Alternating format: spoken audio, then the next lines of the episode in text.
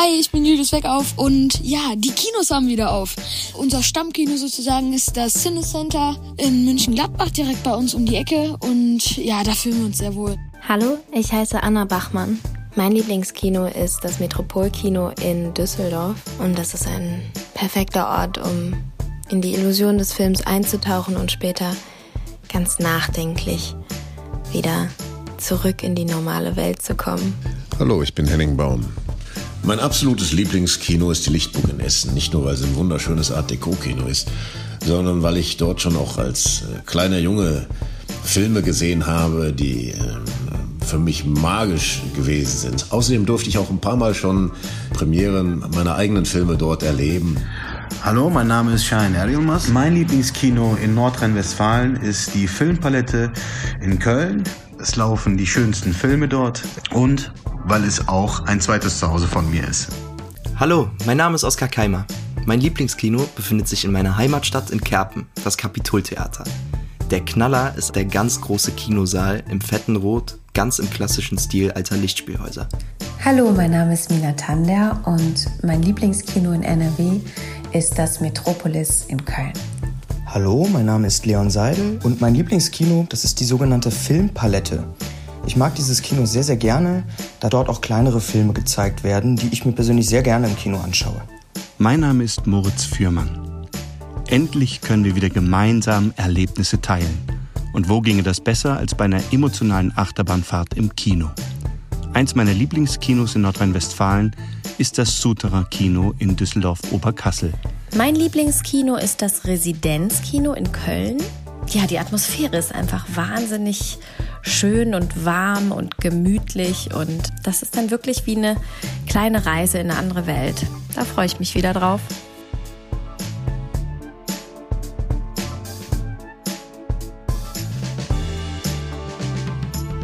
Ja, vielen Dank an alle Schauspielerinnen und Schauspieler. Wir freuen uns auch, dass endlich das mit den Kinos wieder losgeht, dass die Kinos wieder aufmachen können.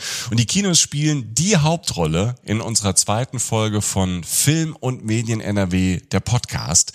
Wir möchten der Frage auf den Grund gehen, was das Besondere an dem Ort Kino ist. Die Magie des Kinosaals, der Kinolobby, das Stehen vor dem Kino vor bunten Leuchtreklamen und Filmplakaten.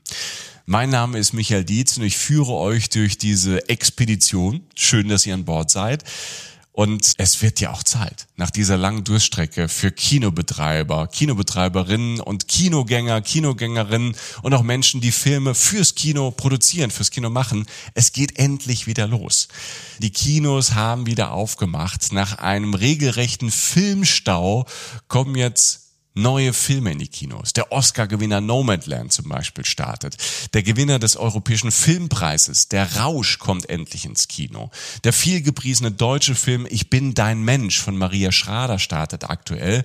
Und der Familienfilm Kettwiesel mit Otto Walkes und Julius Weckauf, der uns gerade eben schon sein Lieblingskino vorgestellt hat, die hatten schon Premiere in Bochum. Wir fragen in dieser Folge, was macht den Reiz aus von Kino? Ich bin sehr gespannt. Wir haben für den Podcast zwei Gäste eingeladen, die uns aus verschiedenen Perspektiven etwas über den Ort Kino erzählen können. Camilla Rentschke ist so nett und stellt sie euch vor. Lisa Gotto ist Universitätsprofessorin in Wien. Sie hat hier die Professur für die Theorie des Films inne und ist stellvertretende Vorständin. Nach ihrem Magisterabschluss an der Universität zu Köln hat sie an der Bauhaus-Universität in Weimar promoviert. Sie hat dann an Universitäten in Weimar, München, Regensburg und Mannheim gearbeitet, bevor sie in Köln zunächst als Professorin für Filmwissenschaft an der Internationalen Filmschule Köln gelehrt hat, dann Professorin für Media and Game Studies am Cologne Game Lab wurde. 2018 ist sie an die Universität nach Wien gewechselt. Sie publiziert in Zeitschriften und hat verschiedene Bücher herausgebracht. Aktuell gemeinsam mit dem Regisseur Dominik Graf Kino unter Druck. Bohan Kobani ist Regisseur und Drehbuchautor. Sein Film Berlin Alexanderplatz feierte 2020 im Wettbewerb der Berlinale seine Premiere und erhielt fünf Auszeichnungen beim Deutschen Filmpreis, unter anderem den Filmpreis in Silber. Kobani arbeitete nach dem Abitur als Regieassistent am Theater und anschließend als Kameraassistent beim Film. 2002 begann er sein Studium an der Filmakademie Baden-Württemberg. Sein Film Wir sind jung, wir sind stark erregte 2015 große Aufmerksamkeit und erhielt Nominierungen für den Deutschen Filmpreis. Und hier sind die zwei. Grüß dich, Lisa. Grüß dich, Furhan. Hallo. Hi. Hallo, guten Abend. Äh, wir sind uns äh, Corona-konform digital zugeschaltet. Bevor wir tiefer in die Thematik reingehen, habe ich noch einen kleinen Überfall. Lisa, gibt es einen Kinomoment oder eine Kinoerfahrung, an die du gerne zurückdenkst, äh, die dein Herz höher springen lässt? Vielleicht so ein erster Kinomoment, vielleicht auch von ganz früher. Ja, Kinomomente gibt's viele, aber es gibt so ein, so ein paar, die speziell sind. Ob's der beste war, weiß ich nicht, aber besonders war er schon. Und das war ein Kinobesuch in Köln, in der Lupe. Und da habe ich noch studiert, ich war Studentin und im Seminar sprachen alle äh, über den besten Film aller Zeiten, über Citizen Kane und ich kannte diesen Film nicht. Das war natürlich schrecklich peinlich. Und es gab so eine ähm, verrockte Videokassette in der Videoabteilung, die aber auch immer ausgeliehen war und ohnehin sehr rumpelig. Also bin ich ins Kino gegangen, denn in der Lupe 2 lief dieser Film, ich glaube, zwei oder dreimal die Woche nachmittags. Und das Problem war nur, dass erst ab fünf Leuten das Kino geöffnet wurde. Ich stand da also allein. Es kam eine ältere Dame dazu. Wir waren schon zu zweit. Aber es mussten noch drei gefunden werden. Also habe ich alle Leute angesprochen auf der Straße und gesagt, sie sollen jetzt unbedingt ins Kino gehen. Es sei wichtig, der Film sei gut. Ähm, sie würden es nicht bereuen und es hat am Ende auch geklappt. Wir waren zu fünft. Ich bin mir gar nicht sicher, ob das nicht einer der Besucher zumindest doch bereut hat, hat er jedenfalls nachher gesagt. Der Film war langweilig. Aber es war ein besonderer Kinomoment. Wir waren eine Zwangs- oder Zweckgemeinschaft, eine merkwürdige Art von Gemeinschaft jedenfalls, kurz zusammen als eine Mini-Kinogemeinde, die diesen Film aus ganz unterschiedlichen Gründen geguckt hat. Die ältere Dame hat mir erklärt, sie hat, sie hat aufgehört zu zählen, wie oft sie den Film schon gesehen hat. Sie käme regelmäßig und sie kenne schlicht keinen anderen Film, der besser sei. Und deswegen käme sie immer wieder zurück. Und auch davon kann man viel lernen. Also ich habe es jedenfalls nicht bereut, dass ich ihn nicht auf Video geschaut habe damals. Ja, ich hatte, ich hatte einen Moment, der nicht ganz so ruhig war, sondern der eher so war voller Energie, wie bei so einem Musikkonzert oder beim Tor im Stadion beim Fußball. Es war der dritte Teil Herr der Ringe, die Rückkehr des Königs. Bin ja durch Zufall reingeraten und da gibt's diesen Moment, wo Legolas, hier dieser Elbenprinz aus dem äh, Düsterwald, der kämpft gegen Feinde und es ist eine riesig große Szene, riesen Elefanten und alles ist irgendwie animiert, es geht alles total schnell und er er besiegt natürlich alle Feinde und auch irgendwie diesen Riesenelefant und am Ende slidet er von dem Monster so runter, wie so ein Surfer, ne? wie auf ein Surfbrett, über den Rüssel runter aufs Schlachtfeld und hat so einen Moment, wo er so wie so in so einer Siegerpose da steht. Und in dem Moment explodiert der Kinosaal, die Leute klatschen, applaudieren, lachen, es flog so ein, so ein Popcorn-Eimer, flog Richtung Leinwand und die nächste Minute hat man total verpasst, weil alle das irgendwie so grandios und aber auch lustig fanden. Und ähm, diese Energie, die, das war wie so eine Explosion, die ich hatte. Und das hat dieses gemeinsame Gefühl, finde ich, halt ähm, total spannend gemacht. Also diese Momente, wo dann so eine Gemeinschaft irgendwie reagiert. Burhan, kennst du solche Momente? Ähm, tatsächlich jetzt, also so emotional und so abgefahren tatsächlich nicht. Ähm ich glaube, mein Moment oder den ich jetzt irgendwie, ähm, der mir jetzt irgendwie in den Sinn kam, ist, glaube ich, ein bisschen ruhiger. Ich habe ein ganz seltsam gespaltenes Verhältnis äh, zum Kino. Ich liebe das Kino, aber ich bin, äh, ich bin nicht klein, aber ich bin auch nicht der größte Mensch der Welt. Und ich habe irgendwie das Talent, dass in einem vollen Kino sich immer die größte Person im Saal direkt vor mich setzt. Und deshalb habe ich mir angewöhnt, für bestimmte Filme, die mir sehr wichtig sind, in Spätvorstellungen oder in Frühvorstellungen zu gehen, so dass ich irgendwie nach Möglichkeit, also so äh, die die Wahrscheinlichkeit ausschließe, dass sich irgendwie ein Riese vor mich setzt und die ähm, die Leinwand irgendwie versperrt. Und ich habe ähm, den neuen Blade Runner in der äh, Mitternachtsvorstellung gesehen im, im Zoopalast. Und ähm, wir waren zu zweit. Und es war ganz seltsam. Ich habe mich unglaublich auf diesen Film gefreut. Und ähm, er saß, also diese andere Person saß irgendwie ähm, zwei Reihen hinter mir, aber es war so intim, dass ich jede Bewegung und jedes ähm, Umwälzen und jedes ins, ins Popcorn greifen von ihm gehört habe. Und dann ist so eine ganz seltsame Erotik entstanden. So, also ähm, er hat was getan, ich habe was getan und hat sich gegenseitig gespürt. Und ähm, es war extrem verwirrend in dem Moment, aber es war auch ein bisschen geil. Und ähm, ich kam mir so vor wie in so einem Pornokino in New York in den 70er, 80er Jahren. Also so, ich glaube, da hätte nicht viel zum Koitus gefehlt. Habt ihr, habt ihr danach noch gesprochen nach dem Film? Oder nein, um Gottes Willen, wir sind, nein, nein, nein, nein, wir sind so ähm, irgendwie so gesenkten Hauptes schnell rausgegangen. Äh, und ich bin normalerweise jemand, der sich die Credits zu Ende anschaut, aber es war dann irgendwie, es war auch spät und ich musste nach Hause. Okay. Gibt's für euch, ich, ich finde ja, ich finde es ja irgendwie seltsam, über Tag ins Kino zu gehen, nämlich der Moment, wenn man aus dem Kino rauskommt und es ist noch hell. Ich mag's irgendwie nicht. Also ich mag dieses in die Nacht rein Kino schauen. Was seid ihr für Kinotypen? Ich finde es eigentlich ganz cool, so äh, mitten am Tag, also so ähm, rauszukommen, vor allem wenn man einen guten Film gesehen hat und irgendwie zu denken, so ihr wisst gar nicht, was ihr gerade verpasst habt. So die Welt geht normal weiter, aber ich bin irgendwie bis ins Tiefste berührt und fast die Welt nicht mehr und die Leute kaufen ein oder stellen sich an, irgendwie essen Popcorn irgendwie in der Warteschlange. Und ich, ich finde es eigentlich ganz lustig, weil dieses Rauskommen im Dunkeln, sagen wir auch eine späte Vorstellung, und alle gehen nach Hause, ist immer so, das, ich finde es fast traurig so. Ja, also ich, ich vermisse das. Ich, früher konnte ich das machen, jetzt aber eigentlich nicht mehr. Das, ähm, außer man ist in Paris. Ne? Also ähm, es ist gar nicht mal so einfach, überhaupt tagsüber ins Kino zu gehen. Äh, aber ich, ich schließe mich da Wohan an. Also ich finde das ganz, ganz irre, dass man aus dieser dunklen Situation zurück in die Realität gerät, die man ja vorher irgendwie mal losgeworden ist für zwei Stunden oder drei Stunden. Und das, das hat was sehr Schräges. Ne? Also, dass man diese Art von Wirklichkeit dann auch wieder anders sieht. Im Grunde hm, hat das Kino ja auch ähm, genau diese Ein- und Ausgänge selbst schon eingerichtet. Ne? Also man kommt von hellem ins Dunkle und kommt vom Dunklen auch wieder raus ins Helle. Ne? Und das Kino hat diesen exklusiv dunklen Raum eigentlich auch genau deswegen geschaffen, weil man dort die lästige Realität ja loswerden kann. Und dann wieder in sie hinein zu geraten, ist, ähm, ist schon schräg, aber auch schräg schön. Hm. Ja, die, die lästige Realität der letzten Monate und äh, ja schon Jahre ist die Pandemie und die hat äh, die Kinos getroffen. Jetzt geht ja endlich wieder los. Wir wollen aber natürlich auch nochmal ganz kurz zurückschauen, weil es ja keine einfache Zeit war für Kinos, Kinogänger, Kinogängerinnen, für Macher. Äh, Burhan, ähm, Du hast das ja am eigenen Leib ähm, erlebt, ne, mit diesen Öffnungen, dieses Hin und Her. Ähm, du bist mit deinem Film Alexanderplatz, äh, Berliner Alexanderplatz, sozusagen genau in die Pandemie reingekommen. Da hattet ihr einen grandiosen Berlinale Auftakt, dann hattet ihr im Sommer Premiere, das war dann kurz nachdem die Kinos zunächst geschlossen waren, dann teilweise wieder geöffnet.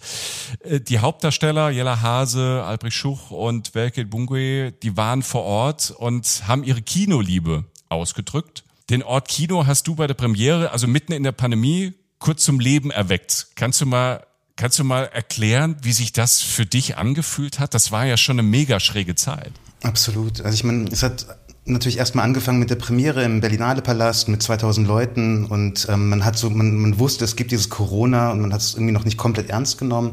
Und dann war plötzlich Lockdown und wir haben dann trotzdem im Sommer nach dem harten Lockdown ähm, den Film ins Kino gebracht und ähm, es war ein bisschen seltsam, weil ähm, unsere Seele waren immer ausverkauft, aber sie durften irgendwie nur ähm, zu 50 Menschen gefüllt sein. Und es war, also es war auf der einen Seite schön, in einem ausverkauften, ausverkauften Haus zu sitzen und gleichzeitig total deprimierend, dass es nicht mehr Menschen sind. Und trotzdem ähm, haben wir irgendwann mal, ich habe mal in der Band gespielt und da hieß es immer, man spielt den Gig, wenn mehr Leute im Zuschauerraum sitzen als auf der Bühne stehen. Und ähm, das war dann eben auch meistens der Fall.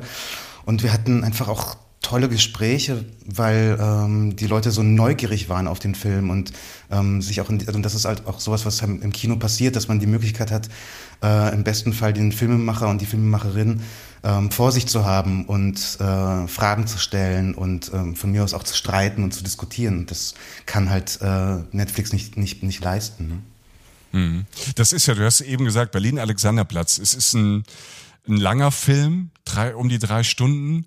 Es ist aber auch ein außergewöhnlich bildgewaltiger Film, der ja auch irgendwie fast zwingend für die Leinwand gemacht ist. Lisa, um mal wissenschaftlich da drauf zu gucken, ne? also Kinofilm, wie würdest du das definieren? Was ist das? Was ist das Besondere an einem Kinofilm? Kinofilme sind im Wandel nicht erst seit jetzt, sondern eigentlich immer schon. Ne? Also das ist das ist was, was sich ständig verändert. Aber ähm, wie das Ganze mal angefangen hat, also Filme, die ausschließlich fürs Kino gemacht wurden, gab es ja eigentlich nur zu Beginn der Filmgeschichte. Ähm, die ähm, wissen natürlich, dass es einen eigens gebauten Raum für sie gibt ab einem bestimmten Zeitpunkt. Ne? Also wenn die Kinos ortsfest werden. Und dieser Ort ist auf eine bestimmte Weise architektonisch eingerichtet darauf, dass ein Publikum, also dass eine kollektive Wahrnehmung gibt, ein Publikum gemeinsam ähm, auf einen bestimmten mh, äh, Fluchtpunkt hin ausgerichtet wird. Aber das Kino als ein Ort der Kontemplation, Konzentration, Versenkung hat es eben darauf ankommen lassen, dass Ablenkungsmöglichkeiten so gut wie möglich ausgeschlossen werden. Natürlich können wir diesen Raum verlassen, aber das Kino achtet darauf, dass das unwahrscheinlich gemacht wird. Also wenn wir im abgedunkelten Kinosaal aufstehen und zur Toilette gehen müssen oder wollen, ähm, dann ist das aufwendig. Ne? Und äh, es ist schwieriger, als wenn wir das zu Hause tun würden. Diese Konzentration auf den auf den Moment, also du hast ja gerade gesagt, also diese Simulation, dass man, dass man wirklich in diesem dunklen Raum ist. Ähm, wenn ich das zu Hause mache und ähm, was streame, dann habe ich vielleicht noch den Second Screen, da geht's, da geht's Handy mal an, dann laufe ich raus, da kann ich stoppen, da kann ich umschalten. Ähm, ist das vielleicht auch eine Chance äh, für, für die Zukunft des Kinos? Weil wir werden ja so vollgeballert mit allem, dass, dass der Kino wieder halt vielleicht auch ein Zukunftsort ist, der uns davor schützt. Ja, also jede Medientechnologie richtet sich ja auf ihre je spezifischen Rezeptionsanforderungen aus. Also das Fernsehen zum Beispiel hat den Ton dann lauter gemacht, wenn es Werbeunterbrechungen gab, ne, so dass man, wenn man den Raum verlässt, um in die Küche oder die Toilette zu gehen, die Werbung natürlich noch mitbekommt. Wir haben vor allen Dingen nicht die Wahl des Films selbst. Die hat uns jemand abgenommen, glücklicherweise. Also ich denke auch, das kann, das kann die Rettung sein. Ähm, und äh, ich finde ganz interessant, dass die Streaming-Dienste selber ja auch im Grunde die Grenzen der Auswahlmöglichkeit in den Blick nehmen. Also Netflix startet einen linearen Kanal. Also die Teststrecke ist schon gelaufen in Frankreich ähm, vor ein paar Monaten, ich glaube im November letzten Jahres. Ähm, was für eine merkwürdige Idee eigentlich, kann man sagen. Ne? Also, dass, ähm, dass man ein Angebot für entscheidungsmüde ZuschauerInnen schafft, ne? denen man die Wahl wieder abnimmt. Ähm, denn das ist die eigentliche Herausforderung. Also die Filme, die wir über Streaming sehen, sind immer von anderen Filmen umgeben. Ne? Also ich würde sagen, das ist so die lärmende Nachbarschaft. Es gibt beim Streaming andere Nachbarschaftsverhältnisse. Äh, wir können einen Film auswählen, aber der nächste äh, ist nicht weit weg. Und das Kino lässt das nicht zu. Ne? Also wir können immer noch rausrennen und versuchen schnell in einen anderen Kinosaal zu rennen. Das, ist das Einzige, was uns übrig bleibt. Aber wir haben bereits investiert, und zwar Geld und eigentlich auch Zeit, denn im Kino ist das Zeiterlebnis ja auch ein anderes. Es ist nicht mehr unsere eigene Zeit, sondern es ist die Zeit des Kinos, auf die wir uns einlassen und ähm, der wir uns letztlich ja auch ergeben. Burhan, wenn du einen Film machst, Drehbuch schreibst oder vielleicht auch schon am Drehen bist, wie findet der Ort Kino da in den, in, in, im Denkprozess, im kreativen Prozess statt? Also ich finde das, was Lisa ähm, vorhin gesagt hat, ganz interessant beziehungsweise treffend, ähm, dass wir einen hermetischen Raum schaffen oder ähm, gebaut haben, aus dem man nicht so einfach entkommen kann. Also man kann nicht einfach umswitchen. Und man, man hat früher mal so vom Bügelfernsehen gesprochen. Ne? Also so Fernsehen musste immer auf eine Art und Weise gemacht werden, dass die Hausfrau beim Bügeln auch irgendwie noch mitkommt, selbst wenn sie gerade nicht so tief investiert ist in das Ding. Und Kino fordert halt die ultimative Konzentration. Und wenn ich einen Film fürs Kino mache und ich mache es eigentlich nur ausschließlich fürs Kino, dann ähm, nutze ich diese Möglichkeit eben auch, eine Szene länger laufen zu lassen, als sie im, im, Fernsehen laufen würde oder bei einem Streamer laufen würde, weil ich nicht die Gefahr habe, dass der Zuschauer sich für eine halbe Minute langweilt und deshalb umschaltet.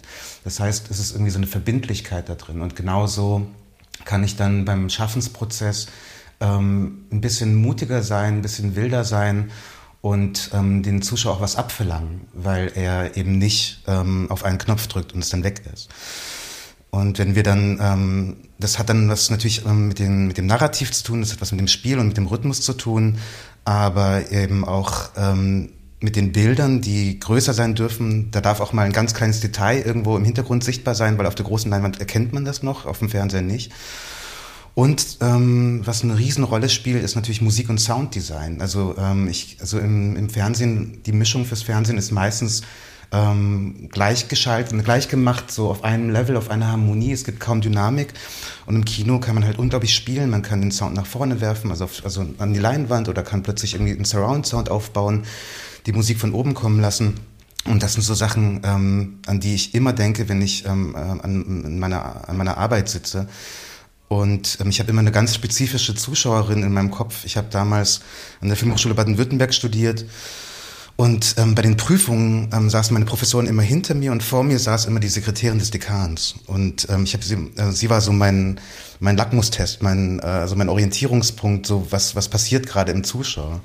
Und dann habe ich über Jahre hinweg immer irgendwo so ähm, ihre Silhouette vor mir gehabt, wenn ich darüber nachgedacht habe, wie diese Szene wohl sein wird oder wie sich das wohl so inszeniert und über, mir überlegt, ob Frau Mosselmann äh, dann zusammenzuckt oder mitgeht oder lacht. Und ähm, das war so ein ganz schöner imaginärer Zuschauer über die Jahre. Wenn du jetzt an den äh, Berlin-Alexanderplatz-Film denkst, drei Stunden lang, wie viel gab es da Menschen, keine Ahnung, die gesagt haben, Alter, drei Stunden, vielleicht trotzdem ein bisschen viel. Ne? Hier die ganzen die großen Blockbuster oder so sind ja auch 90 Minuten, ja, sagen wir mal zwei Stunden, jetzt kommst du mit drei. Hast du da viel kämpfen müssen? Unglaublich viel. Und ich glaube, ich, ich darf wahrscheinlich legal gar nicht über ähm, die meisten Kämpfe reden, die ich da ausgetragen habe. Ich kann dir nur sagen, dass meine Produzenten ähm, Jochen Laube und Fabian Maubach immer hinter mir standen. Und das sind natürlich die, die hinterher mit dem, Geld, mit dem Film Geld verdienen, die Verleiher und der Vertrieb, dass die natürlich am meisten irgendwie ähm, darauf erpicht waren, den Film irgendwie auf die zwei Stunden oder zumindest zweieinhalb Stunden runterzukürzen. Und ähm, ich musste dann auch quasi mit der, mit der Knarre im Nacken ähm, eine, eine kürzere Version schneiden. Das war aber auch dann, also gut, das erzähle ich jetzt euch und wahrscheinlich auch zum ersten Mal. Ähm, wir haben acht Monate an dem Originalschnitt gesessen. Und dann kam halt dieser, dieser Druck und dieser Zugzwang. Und dann haben mein Editor Philipp Thomas und ich den Film in zwei Stunden um eine Stunde runtergekürzt. Also auch wirklich mit dem, mit dem Hackebeil und mit dem Trotz so, okay, fuck you. Ähm, wenn ihr es unbedingt wollt, dann, dann zeigen wir euch eben, wie beschissen es ist, wenn, wenn du diese eine Stunde rausnimmst, weil das heißt nämlich, dass du alle Frauenfiguren eigentlich rauskürzen musst aus dem Film. Und dann, als wir den, den Schnitt gesehen haben, gab es keine Diskussion mehr, weil klar war, der Film braucht diese Zeit und das wiederum liebe ich dann wieder, liebe ich wieder doch an den, an den Streamern, dass wir gelernt haben zu bingen. Das heißt, wir sind in der Lage, eine Staffel Game of Thrones durchzuschauen an einem Tag. Und das heißt, wir haben so ein neues Sitzfleisch entwickelt, so Hornhaut am Arsch. Ne? Und ähm, das hilft mir natürlich auch mit meinem Film, ähm, den wir ein bisschen geschnitten haben wie eine Serie. Das heißt, mit demselben Flow und diesem Zug, den eine Serie hat, immer, also wir haben fünf, fünf verschiedene Kapitel in dem Film und jedes, jedes Kapitel ist zwar abgeschlossen in sich, aber hat so einen kleinen Cliffhanger, der dich halt weiterzieht in, die nächste, in den nächsten Teil. Aber das ist ja eigentlich ganz spannend, dass ähm, da haben wir das gute alte Kino, und dann kommen die Streamer dazu und vielleicht ist es erst so ein bisschen der Feind, aber durch die Art und Weise, wie wir es nutzen, ähm, bespielt sich das ja gegenseitig dann. Ich möchte, ich möchte gar nicht so viel reden, also, aber was ich halt auf jeden Fall sagen kann, was sich komplett verändert hat, ähm, ist halt die Ästhetik des TVs, des Fernsehens. Ne? Also ähm, das, was wir Streaming ähm, nennen, nennen die Amerikaner immer noch ganz klassisch TV und ähm, die Ästhetik des Kinos ist halt radikal übergeschwappt ins, ins, in, in die Streamer. Und das, was ähm, äh, visuell und kreativ passiert, sowohl im Narrativ als auch in der Umsetzung, ist unwahrscheinlich, weil die, die Streamer brauchen so viel Content und die Zuschauer müssen an der Stange gehalten werden, dass plötzlich die Ästhetik, der Rhythmus und auch der Mut des Kinos plötzlich irgendwie auf dem, auf dem ähm, heim, heimischen Laptop irgendwie zu sehen ist. Und das ähm, ist natürlich grandios. Ähm, was ich ganz interessant finde, weil es wahrscheinlich funktioniert, wäre einfach mal ähm, Serien im Kino abzuspielen für einen kleinen Obolus. Und das, das finde ich einen total spannenden Moment. Also, dass man mal sagt, man macht einfach halt eine Game of Thrones Nacht und haut einfach mal, oder einen Tag, ne? Die einen gehen ja lieber am Tag, die anderen nachts. Ich denke sofort an die Nacht. Ich denke sofort, ich gehe um 12 Uhr und fange mit der ersten Staffel an, gehe morgens um 8 vielleicht dann doch im Hellen wieder raus. Aber das ist ja mal ein ganz interessanter Punkt. Also ist das vielleicht auch ein Punkt, wo vielleicht auch Kinobetreiber, also Kuratoren, die sagen, okay, wie, wie baue ich, äh, wie baue ich ein Kinoprogramm auf, dass, dass ich das, dass man das vielleicht auch wieder zurückspielt. Ist das vielleicht auch eine Chance fürs Kino? Denke unbedingt. Also diese, diese Experimente hat es immer gegeben und auch das Kino hat sich immer ins Verhältnis setzen müssen zu anderen Medien, zu Nachbarmedien. Also mit Aufkommen des Fernsehens hat das Kino zum Beispiel in den USA ja ordentlich investiert, um nochmal deutlich zu machen, ich bin aber die große Leinwand. CinemaScope oder auch die 3D-Welle in den 50er Jahren gehören dazu. Ich glaube auf jeden Fall, dass das eine Chance ist, so wie überhaupt. Ich glaube, dass die große Aufgabe des Kinos in Zukunft das Kuratieren sein wird. Ähm, das Kino könnte damit auch eine Aufgabe übernehmen, die andere abgegeben haben. Das Fernsehen beispielsweise. Also viel von meinem filmhistorischen Wissen kommt aus dem Fernsehen. Ich bin so eine Fernsehgeneration. Das Fernsehen hat sich darum auch mal gekümmert, Filme in Umlauf zu halten ähm, und Filmgeschichte so im Grunde auch beweglich und lebendig zu halten. Das ist leider schon ähm, länger vorbei und es passiert nur noch an einigen Stellen. Ähm, aber auch das, glaube ich, ist eine Aufgabe des Kinos, ähm, zu zeigen, wie reich diese Kultur eigentlich ist und diese Filme am Laufen zu halten. Ähm, das muss jetzt nicht immer das ähm, amtlich beglaubigte filmhistorische Erlebnis sein. Wir brauchen da auch keine Stempel drauf, die nochmal sagen, hier filmhistorisch wertvoll, sondern ich glaube, es geht tatsächlich ums selektieren und anordnen. Ich glaube, das ist eine große, ähm, große Aufgabe des, ähm, des Kinos, aber auch eben eine ganz große Möglichkeit und eine Chance und wieder etwas, was die Streamer vielleicht noch nicht so gut können. Ich glaube, was, was, was das Kino ähm, oder was ähm, gerade junge Kinos hier in Berlin machen, ist eben ähm, viel mehr zu machen, als nur eine Leinwand oder ein hermetischer Raum zu sein, sondern ein Ereignisraum. Also ähm, Kino als Event. Ich bin nicht nur, ich gehe nicht nur hin, um mir was in, in hoher Qualität anzuschauen. Das kann ich zum großen Teil inzwischen auch auf meinem 4K-Fernseher aber dass ich mit einer Geschichte nach Hause gehe. Also das heißt, den, den, den ähm, Kinosaal, um den reinen Empathieraum zu erweitern und daraus so einen Eventraum zu machen, in dem man halt ähm, bestimmte Filme sieht oder ähm, Filme in einer, einer, bestimmten thematischen Anordnung und gleichzeitig halt einen ständigen Austausch hat für den Zuschauer. Also, dass er reinkommt und danach noch jemanden hat, der ihn auffängt und sagt, okay, ähm, du mochtest diesen Film, ich erzähle dir jetzt, warum das so spannend war.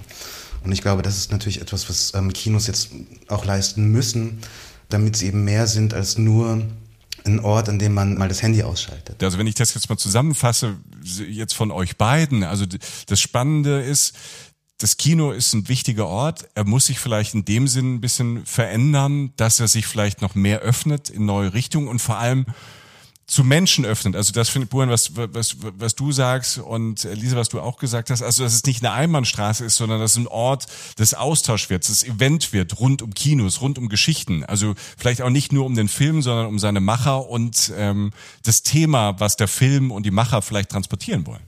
Absolut. Lisa, darf ich da kurz reingrätschen? Ähm ich, ähm, wie gesagt, ich bin auch jemand, der gerne Serien binscht. Und was dann passiert ist, ähm, ich gucke und koche und habe den Second Screen auf und mache irgendwas anderes und es fließt so an mir vorbei und ähm, oft bleibt gar nicht so viel hängen. Und wenn dann die zweite Staffel kommt, muss ich die erste Staffel gleich nochmal anschauen, damit ich überhaupt noch weiß, was passiert ist. Und ähm, durch, durch den Fokus, den, den das Kino legt, ähm, ist das ist die, ist das, ähm, ist die Erinnerung einfach viel intensiver und man, man, ähm, man hat irgendwie einen, körperlichen Marker, ähm, der einen irgendwie an dieses Narrativ bindet. Und ähm, ich glaube, dass wir so eine große Sehnsucht danach haben. Äh, und was auch wahrscheinlich einer der Gründe ist, dass ähm, bis vor der Pandemie mehr Leute ins ähm, Theater und in die Oper gegangen sind als in Fußballstadien. Weil ähm, auch das eine Plattform ist, die, ähm, die wir nicht totgekriegt haben, Gott sei Dank. Ne? Und ähm, ähm, selbst diese ähm, altmodische Art von Geschichten erzählen ist etwas, was uns unglaublich ergreift, mitnimmt und ähm, was ähm, nicht aussterben wird. Hoffe ich.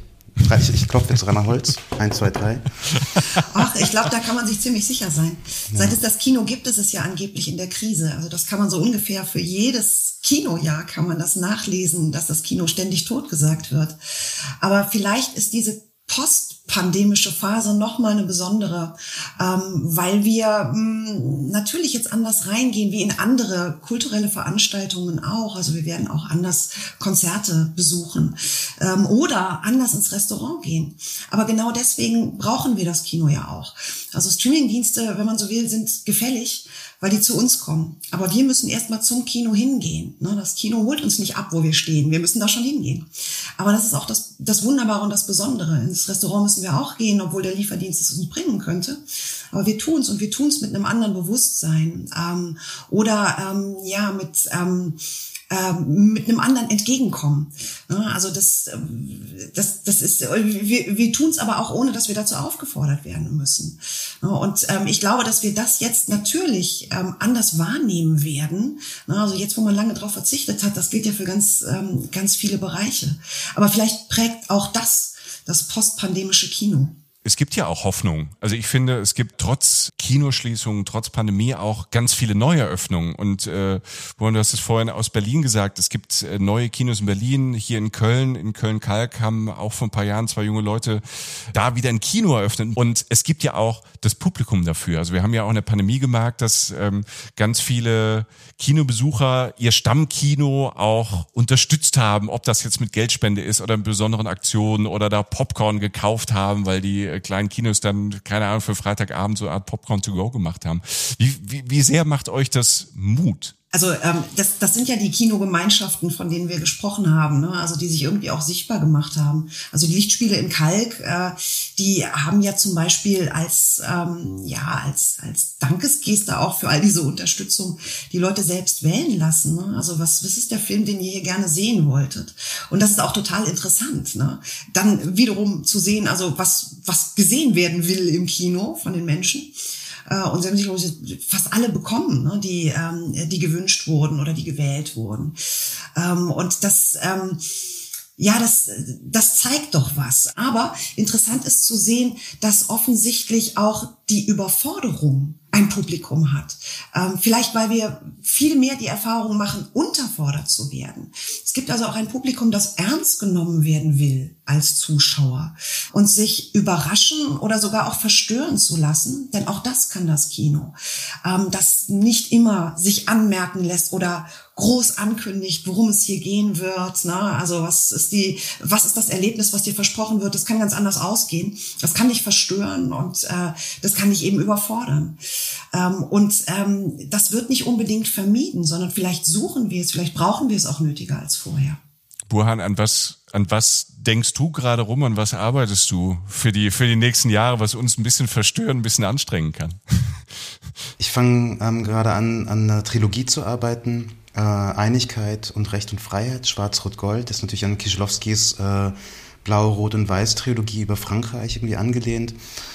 Und ähm, ich glaube, dass unabhängig von der Pandemie und von dem, ähm, was jetzt irgendwie wegen Corona passiert ist, ist es ja trotzdem so, dass wir in einer Welt leben, die halt ähm, politisch sich immer mehr radikalisiert. Du hast immer mehr Probleme, also immer mehr ähm, werden Populisten, Nationalisten laut und ich sehe ja meine Aufgabe als Filmemacher immer als eine Art von antifaschistischem Widerstand und dass ich über meine Arbeit, über meine Erzählungen halt ähm, dafür sorgen kann, dass ähm, den Finger in die, in die, Wunde zu legen und sichtbar zu machen. Und in dieser Trilogie will ich ähm, was über meinen Blick auf Deutschland jetzt und in den kommenden Jahren irgendwie äh, erzählen.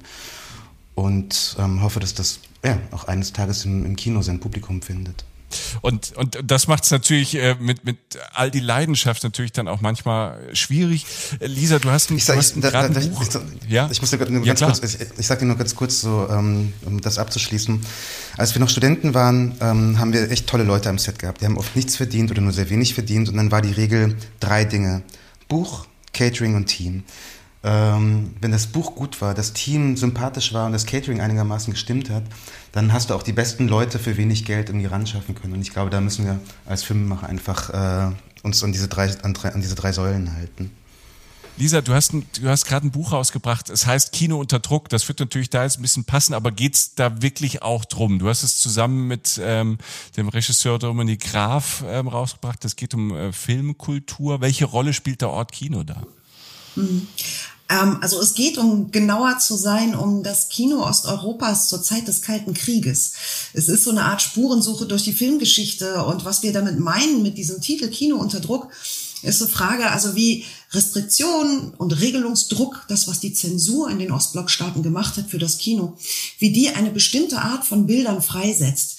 Um es direkt zu sagen, es sind die Bilder, die ähm, Dominik und mir ins Herz geflogen sind, die wir besonders lieben, die uns begeistern man kann aber Kino unter Druck auch noch anders verstehen. Auch das versuchen wir anzudeuten ähm, in dem Buch. Nämlich, dass das, ähm, dass das Kino heute tatsächlich unter Druck ist, weil es sich fragen muss, ne? also welche Bilder es eigentlich für wen ähm, noch macht. Wir glauben, dass das Kino bedroht ist von einer hm, Langeweile bis Gefühlskälte. Wir wünschen uns härtere, ambivalentere Filme. Das ist das Buch. Aber wir glauben eben, dass es ein sehr aktuelles Thema ist und das hat uns auch angetrieben, das Buch zu machen. Also der Funke kommt von Dominik, der sich damit ja schon sehr lange beschäftigt, aber wir haben uns da zusammengetan und uns überlegt, warum man diese Filme heute neu entdecken muss und dabei festgestellt, dass es vom Gestern eigentlich ins Heute führt. Dass es Fragen sind, die uns heute dringend beschäftigen und dass es sich gerade deswegen lohnt, diese Filme sich noch einmal genau anzuschauen. Braucht das Kino nicht auch diese Filme, möglicherweise Filme von gestern, die ausstrahlen können auf das Kino von heute? Ne, auch Filme müssen sich ja gegenseitig befeuern oder es sollte Übertragungen zwischen ihnen stattfinden.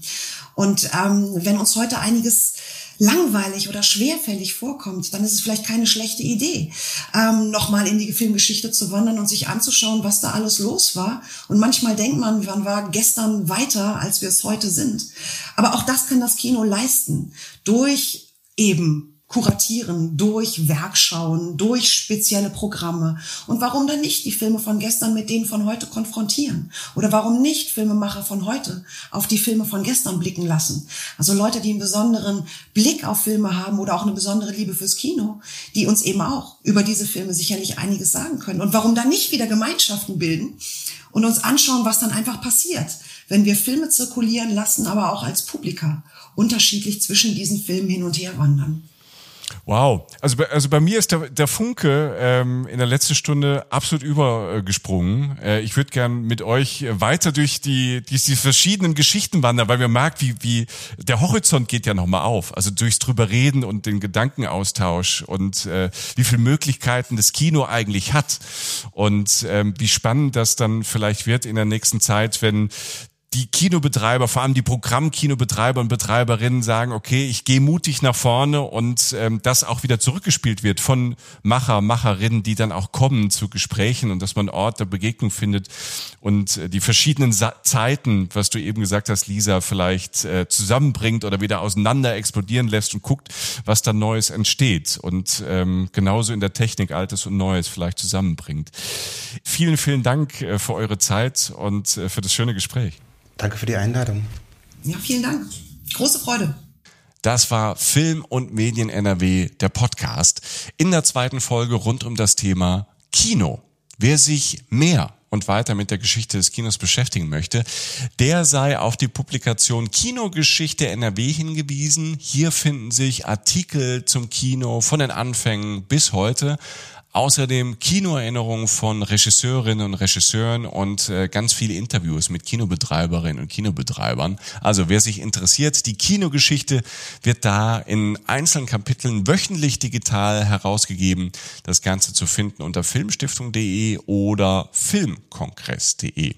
Und hört auch gerne in unsere letzte Folge zum Thema Dokumentarfilm in Nordrhein-Westfalen rein. Spannende Gäste und da geht's auch um den Ort Kino und ein ganz besonderes Genre. Und wenn euch das gefallen hat, dann empfehlt uns gerne weiter an äh, Menschen, die das Kino lieben oder vielleicht einen Schubs brauchen in Richtung Kino. Wir freuen uns über jeden Hörer, über jede Hörerin und freuen uns auch über Feedback. Mein Name ist Michael Dietz. Gerne bis zum nächsten Mal. Macht es gut.